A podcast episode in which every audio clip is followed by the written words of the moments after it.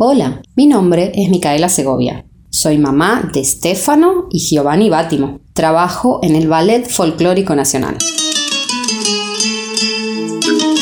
Leamos, Juanito. ¿A qué sabe la luna? Hacía mucho tiempo que los animales deseaban averiguar a qué sabía la luna. ¿Sería dulce o salada? Tan solo querían probar un pedacito. Por las noches miraban ansiosos hacia el cielo. Se estiraban e intentaban agarrarla, alargando el cuello, las piernas y los brazos. Pero todo fue en vano. Ni el animal más grande pudo alcanzarla. Un buen día, la pequeña tortuga decidió subir a la montaña más alta para poder tocar la luna. Desde allí arriba, la luna estaba más cerca, pero la tortuga no podía tocarla. Entonces llamó al elefante. Si te subes a mi espalda, tal vez lleguemos a la luna. Esta pensó que se trataba de un juego, y a medida que el elefante se acercaba, ella se alejaba un poquito más. Como el elefante no pudo tocar la luna, llamó a la jirafa. Si te subes a mi espalda, a lo mejor la alcanzamos. Pero al ver a la jirafa, la luna se distanció un poco más. La jirafa estiró y estiró el cuello cuanto pudo, pero no sirvió de nada. Y llamó a la cebra. Si te subes a mi espalda, es probable que nos acerquemos más a ella.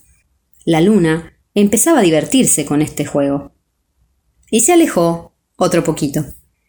La cebra se esforzó mucho, mucho, pero tampoco pudo tocarla y llamó al león. Si te subes a mi espalda, quizás podamos alcanzarla. Pero cuando la luna vio al león, volvió a subir algo más. Tampoco esta vez lograron tocar la luna y llamaron al zorro. Verás cómo lo conseguimos si te subes a mi espalda, le dijo el león. Al avistar al zorro, la luna se alejó de nuevo. Ahora solo faltaba un poquito, un poquito de nada para tocar la luna. Pero ésta se desvanecía más y más. Y el zorro llamó al mono.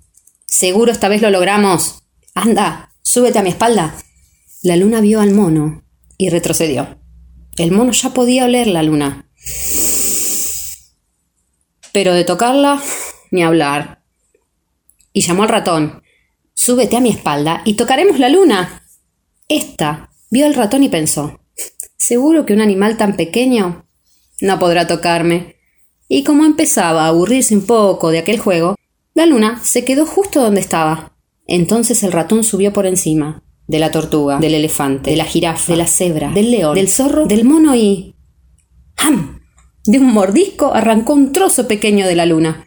Lo saboreó complacido y después fue dando un pedacito al mono, al zorro, al león, a la cebra, a la jirafa, al elefante y a la tortuga. Y la luna les supo exactamente aquello que más le gustaba a cada uno. Aquella noche los animales durmieron muy, muy juntos. El pez, que lo había visto todo y no entendía nada, dijo Vaya, vaya. ¿Tanto esfuerzo para llegar a esa luna que está en el cielo? ¿Acaso no verán que aquí, ¿En el agua? ¿Hay otra más cerca?